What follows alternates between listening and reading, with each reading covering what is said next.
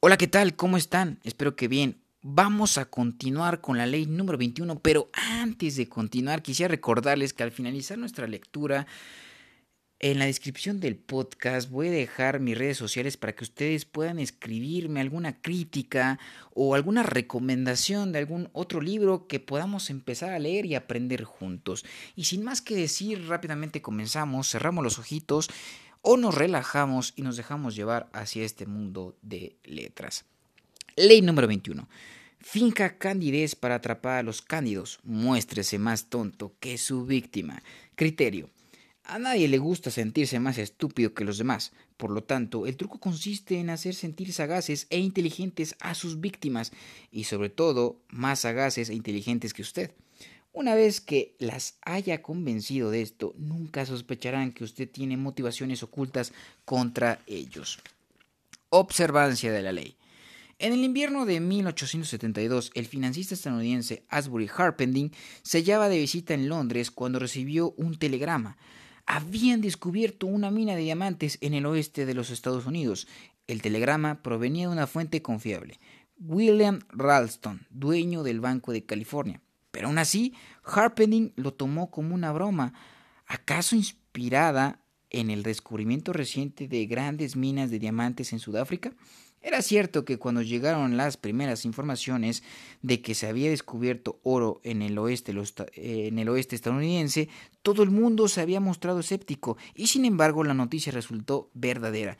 Pero una mina de diamantes en el lejano oeste. Harpening mostró el telegrama a su colega en el mundo de las finanzas, el barón Rothschild, uno de los hombres más ricos del mundo, y le comentó que debía de tratarse de una broma. Sin embargo, el barón contestó no esté demasiado seguro. Estados Unidos es un país muy grande y ha dado más de una sorpresa al resto del mundo. Quizá tenga reservadas otras más. Harpening regresó a los Estados Unidos en el primer babor. Cuando llegó a San Francisco, reinaba allí un clima de excitación que recordaba los días de la fiebre del oro, a fines de la década de 1840. Dos veteranos y rudos buscadores de minas, Philip Arnold y John Slack, fueron los descubridores de la mina de diamantes. No había revelado su ubicación en el estado de Wyoming, pero algunas semanas antes habían llevado un respetado experto en minería tomado por una ruta complicada a fin de que el hombre no pudiera determinar la localización del yacimiento. Una vez allí, el experto observó cómo los dos mineros desenterraban diamantes. De regreso en San Francisco, el especialista llevó las piedras a varios joyeros, uno de los cuales estimó su valor en 1.5 millones de dólares. Harpening y Ralston pidieron a Arnold y a Slack que los acompañaran a Nueva York, donde el joyero Charles Tiffany verificaría la valuación real de las gemas. Los buscadores de minas no se mostraron muy entusiasmados, ya que olían una trampa, ¿Podían fiarse de esos embaucadores de la ciudad? ¿No sería que Tiffany y los financistas planeaban robarles la mina debajo de sus narices? Ralston intentó aplacar sus temores dándoles cien mil dólares y depositando otros trescientos mil a nombre de ellos. Si la negociación se realizaba, cobrarían trescientos mil más. Los, los mineros aceptaron al fin. El pequeño grupo viajó a Nueva York, donde se celebró una reunión en la mansión de Samuel L. Barlow. Lo mejor de la aristocracia de la ciudad se hallaba presente. El general George Brinton McLean, comandante del ejército de la, de la Unión durante la Guerra Civil, el general Benjamin Buckler, Horace Greeley, editor del diario New York Tribune, Harpening, Ralston y Tiffany. Los únicos que no se encontraban allí era Slack y Arnold, que habían decidido salir a conocer Nueva York. Cuando Tiffany anunció que las piedras valían en verdad una fortuna, los financistas apenas si pudieron dominar su entusiasmo. Enviaron telegramas a Rothschild y a otros multimillonarios para informarles sobre la mina de diamantes e invitarlos a participar en la inversión. Al mismo tiempo, les dijeron a los buscadores de minas que querían realizar una prueba más. Insistieron en que un experto de en minería designado por ellos acompañara a Slack y a Arnold hasta el lugar para verificar la riqueza de la mina. De la mina perdón. Los mineros, en un principio reacios, accedieron al fin, pero dijeron que, entre tanto, ellos tenían que regresar a San Francisco, las joyas que Tiffany había examinado quedarían en custodia de Harpending. Algunas semanas después, un hombre llamado Luis Janin, el mejor experto en minerías del país, se encontró con los buscadores de minas en San Francisco. Janin, de naturaleza escéptica, estaba decidido a asegurarse de que la mina no era un fraude. Harpening y otros financistas interesados en la inversión lo acompañaron tal como había hecho con el experto anterior. Los buscadores de minas condujeron al grupo a través de una serie de valles y quebradas para confundirlos por completo en cuanto a la ubicación. Al llegar al lugar, los financistas quedaron pasmados cuando Janin comenzó a excavar la zona y tras destruir hormigueros y remover bloques de piedra encontró esmeraldas, rubíes, zafiros y sobre todo diamantes. La excavación duró ocho días, al cabo de los cuales Janín quedó convencido. Dijo a los inversores que se encontraban ante una de las minas más ricas de la historia. Con cien hombres y la maquinaria adecuada, les dijo, yo garantizaría que de aquí se puede sacar cada 30 días diamantes por valor de un millón de dólares. Dos días después, de regreso en San Francisco, Ralston, Harpening y sus asociados procedieron rápidamente a formar una corporación de inversores privados con 10 millones de dólares de capital inicial, pero antes tendrían que deshacerse de Arnold y Slack. Esto significaba disimular su entusiasmo, ya que no tenían la menor intención de revelarles el verdadero valor de la mina. De modo que se hicieron los tontos, actuaron con falsa cautela y dijeron a los mineros que dudaban del dictamen de Janin y de que la mina fuera y de que la mina fuera tan rica como habían creído en un primer momento. Con esto no lograron más que enfurecer a los mineros. Optaron entonces por una táctica distinta. Dijeron a los dos hombres que si ellos insistían en tener acciones en la mina terminarían esquilmados o por los inescrupulosos magnates e inversores que manejarían la corporación. Trataron de convencerlos de que lo mejor que podían hacer era quedarse con los 700 mil dólares que ya habían ofrecido suma enorme en aquellos tiempos, y dejar de lado su codicia. Los mineros parecieron comprender aquellos argumentos y accedieron a aceptar el dinero ofrecido, firmar la cesión de los derechos de la mina a los financistas y entregarles los mapas correspondientes. La noticia de la mina de diamantes corrió como reguero de pólvora. Los buscadores de minas exploraban todo Wyoming, entre tanto Harpening y su grupo gastaban los millones recaudados de los inversores para comprar equipos, contratar a los mejores conocedores del oficio e instalar lujosas oficinas en Nueva York y San Francisco. Una semana más tarde, después de su primer viaje a la mina, se enfrentaron con la cruda realidad. No encontraron ni un solo diamante o rubí. Todo había sido un fraude, estaban arruinados. Harpening, sin saberlo, había involucrado a los hombres más ricos del mundo en la mayor estafa del siglo. Interpretación. Para llevar a cabo su fabulosa estafa, Arnold y Slack no recurrieron a falsos ingenieros ni sobornaron a Tiffany. Todos los expertos consultados eran auténticos y todo estaba sinceramente sinceramente convencidos de la existencia de la mina y del valor de las gemas extraídas. Fue la actitud y la personalidad de los mineros lo que logró engañar a los financistas. Los dos hombres parecían tan toscos e ingenuos que nadie sospechó ni por un instante que fueran capaces de una estafa tan audaz. Los dos buscadores de minas simplemente habían observado la ley de mostrarse más estúpidos que la víctima, el primer mandamiento del embaucador. La, la logística de la estafa fue muy simple. Meses antes de que Arnold y Slack anunciaran el descubrimiento de la mina de diamantes, viajaron a Europa, donde adquirieron algunas gemas auténticas por alrededor de 12 mil dólares, parte del dinero que había ahorrado en sus tiempos de buscadores de oro. Luego las plantaron en la supuesta mina y dejaron que el primero de los expertos los desenterrara y las llevara a San Francisco. Los joyeros que habían valuado las piedras e incluso el propio Tiffany se dejaron llevar por la fiebre de los diamantes y sobreestimaron su valor. Luego Ralston entregó a los mineros cien mil dólares como garantía y los hombres inmediatamente después de su viaje a Nueva York se dirigieron a Ámsterdam donde compraron una bola de piedras preciosas en bruto regresaron a San Francisco y plantaron por segunda vez las piedras en la falsa mina, de modo que los expertos encontraran una cantidad importante de gemas. La eficacia del plan no rescindió, sin embargo, en este ardid sino en el hecho de que Arnold y Slack desempeñaron sus papeles a la perfección. Durante su visita a Nueva York, donde trataron con millonarios y magnates, se mostraron como perfectos mineros ignorantes, vestidos con cascos y pantalones que les quedaban chicos y simulando estar maravillados ante todo lo que veían en la gran ciudad. Nadie hubiera podido creer que esos toscos e ingenuos campesinos estaban estafando los más sagaces e inescrupulosos financistas de la época. Y una vez que Harpening, Ralston e incluso Rothschild aceptaron la existencia de la mina, dudar de ella equivalía a cuestionar la inteligencia de los hombres de negocios más exitosos del mundo. Al final, la reputación de Harpening quedó arruinada y nunca logró recuperarse. Rothschild aprendió la lección y nunca volvió a caer en una trampa semejante. Slack tomó su dinero y desapareció. Nunca se supo nada más de él. Arnold simplemente regresó a su casa en Kentucky. Después de todo, la venta de sus derechos de explotación de la mina habían sido absolutamente legal. Los compradores se habían hecho asesorar por los mejores técnicos en la materia y si la mina se había agotado era problema de ellos. Arnold utilizó el dinero para ampliar su granja y abrir su propio banco. Claves para alcanzar el poder. La sensación de que alguien es más inteligente que nosotros es casi intolerable. En general, procuramos justificar esa diferencia de distintas maneras. Solo es una persona muy leída, mientras yo tengo conocimientos reales y concretos. Sus padres tenían dinero como para darle una buena educación. Si mis padres hubiesen sido ricos, yo no tendría nada que envidiarle.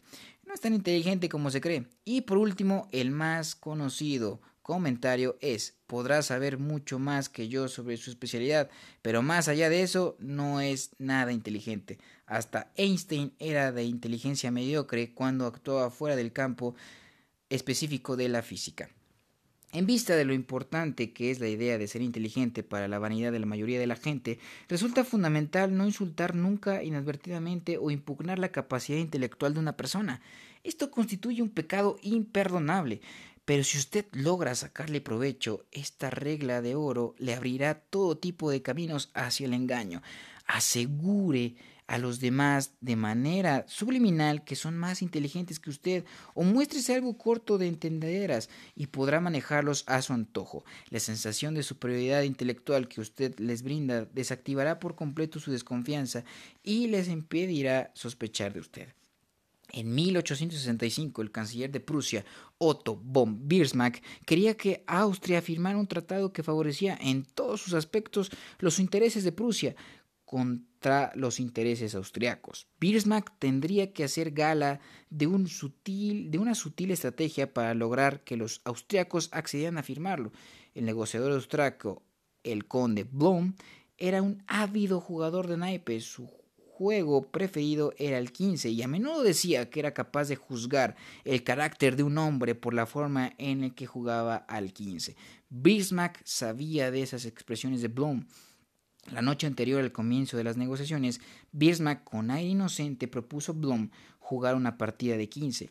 Tiempo después, Bismarck escribiría lo siguiente al respecto. Aquella fue la última vez en mi vida que jugué al 15. Jugué con tanta audacia que todos quedaron pasmados. Perdí varios miles de talerios, la moneda de la época, pero logré engañarlo, a Bloom, y me considero mucho más temerario de lo que soy y de lo que demostraba. Además de parecer audaz e imprudente, Bismarck se hizo el tonto diciendo cosas ridículas y pasando por atolondrado. Todo aquello hizo que Blum considerara haber reunido valiosa información sobre su adversario. Sabía que Bismarck era un hombre agresivo, el prusiano siempre tuvo esa reputación y la forma en que jugó se lo había confirmado. Blum sabía además que un hombre agresivo puede actuar en forma precipitada y cometer errores. Por lo tanto, cuando llegó el momento de firmar el tratado, Blum estaba convencido de correr con ventaja. Consideró que un sujeto incauto y atolondrado como Bismarck sería incapaz de cualquier argucia fría y calculadora, de modo que solo echó una mirada superficial al tratado antes de firmarlo, sin reparar en la letra chica. En cuanto la tinta se hubo secado, Bismarck exclamó triunfante Bien, nunca hubiese creído que encontraría a un diplomático austriaco dispuesto a firmar semejante documento. Los chinos suelen decir, disfrázate de cerdo para matar al tigre. Este dicho hace referencia a una antigua técnica de caza, según el cual el cazador se viste con la piel y la trompa de un cerdo e imita el gruñido de ese animal. El poderoso tigre piensa que lo que viene hacia él es un cerdo y le permite acercarse, saboreando por anticipado la perspectiva de cazar una presa tan fácil, pero el que termina riendo el último es el cazador. Disfrazarse de cerdo permite obtener milagros de quienes, como los tigres, son arrogantes y en exceso confiados. Cuanto más fácil presa, más fácil la presas crean, tanto más fácil le resulta a usted revertir la situación. Esta estrategia también es útil si usted es ambicioso, pero se encuentra en una posición jerárquica abajo. Parecer menos inteligente de lo que es y hasta mostrarse un poco tonto constituye el disfraz perfecto. Mantenga la apariencia de un cerdo inofensivo y nadie creerá que usted alberga ambiciones peligrosas. Incluso podrá llegar a promoverlo gracias a que se lo ven tan sumiso. Claudio, antes de llegar a ser emperador de Roma y el príncipe de Francia, que luego se convirtió en Luis XIII, utilizaban esa táctica cuando, cuando quienes estaban por encima de ellos sospechaban que podrían tener cierta ambición de acceder al trono. Al desempeñar el papel de necios en su juventud, nadie se preocupó por ellos. Cuando les llegó el momento de asestar el golpe y actuar con fuerza y decisión, lograron tomar sorpresas a cuanto lo rodeaban. La inteligencia es la cualidad más obvia que disimular, pero ¿por qué limitarse a ella? El buen gusto y la, la sofisticación sofisticación, perdón, se ubica muy cerca de la inteligencia en la escala de la vanidad. Haga sentir a los otros que son más sofisticados que usted y de inmediato bajarán la guardia, como bien lo sabían Arnold y Slack. Un aire de completa ingenuidad puede obrar milagros. Aquellos sofisticados financistas se reían de ellos a sus espaldas, pero al final, ¿quién pudo reír mejor? Entonces, por lo general, siempre haga creer a los demás que son más inteligentes y más sofisticados que usted. Buscarán conservar su cercanía porque usted los hace sentirse, sentirse mejor. Y cuanto más usted esté al lado de ellos, tanto más oportunidad tendrá de engañarlos. Invalidación. invalidación perdón.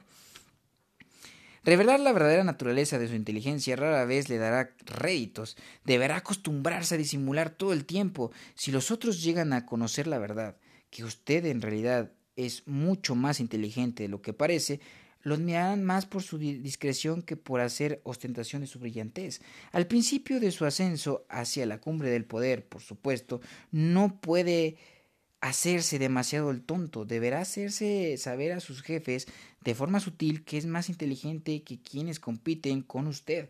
Sin embargo, a medida que vaya ascendiendo por la escala del poder, deberá en cierta medida disimular el brillo de su intelecto. No obstante, existe una situación en la que vale la pena hacerse exactamente lo contrario, cuando usted puede disimular u ocultar un engaño haciendo ostentación de su inteligencia en cuestiones de capacidad intelectual, como la mayoría de las cosas. Es la apariencia lo que cuenta. Si usted aparenta tener autoridad y conocimientos, la gente creerá en lo que usted dice. Esto puede resultar muy útil para sacarlo de apuros. En cierta oportunidad, el marchand Joseph Dubin asistía a una velada en el hogar de un magnate neoyorquino, a quien recientemente le había vendido un cuadro de Durero a muy alto precio. Entre los invitados había un joven crítico de arte francés que parecía muy aplomado y bien informado. Con la intención de impresionarlo, la hija del magnate, magnate le mostró al durero que aún no había sido colgado en la pared. El crítico estudió el cuadro largo rato y al fin dijo ¿Sabe una cosa? Me parece que este durero no es auténtico. Si yo a la muchacha, que corrió a contar al padre lo que el crítico había observado y escuchó cuando el magnate, muy alterado, se dirigió a Duvin para pedirle explicaciones. Duvin se echó a reír y repuso Esto es muy gracioso. ¿Sabe una cosa, joven? Por lo menos otros veinte expertos en arte, tanto aquí como en Europa, también creyeron lo mismo y afirmaron que el cuadro no era auténtico, y ahora también usted ha caído en ese error. El tono de aplomo y autoridad de Duvin intimidó al joven francés, que se disculpó por su equivocación. Duvin sabía que el mercado estaba inundado de falsificaciones y que muchos cuadros habían sido atribuidos erróneamente a grandes maestros de la pintura. Solía hacer lo posible para diferenciar las obras auténticas de las copias, pero en su afán por vender a menudo exageraba con respecto a la autenticidad de algún cuadro, lo que le importaba era que el comprador quedara convencido de haber adquirido un durero. Y Duvin convencía a todos de su pericia, con su aire de irreprochable autoridad. Por lo tanto, es importante saber desempeñar el papel de profesor cuando sea necesario, pero nunca adoptar tal actitud con el único objetivo de lucirse. Muchísimas gracias y una disculpa por ahora de trabarme un poquito el día de hoy. Mañana continuaremos con la siguiente ley. Gracias.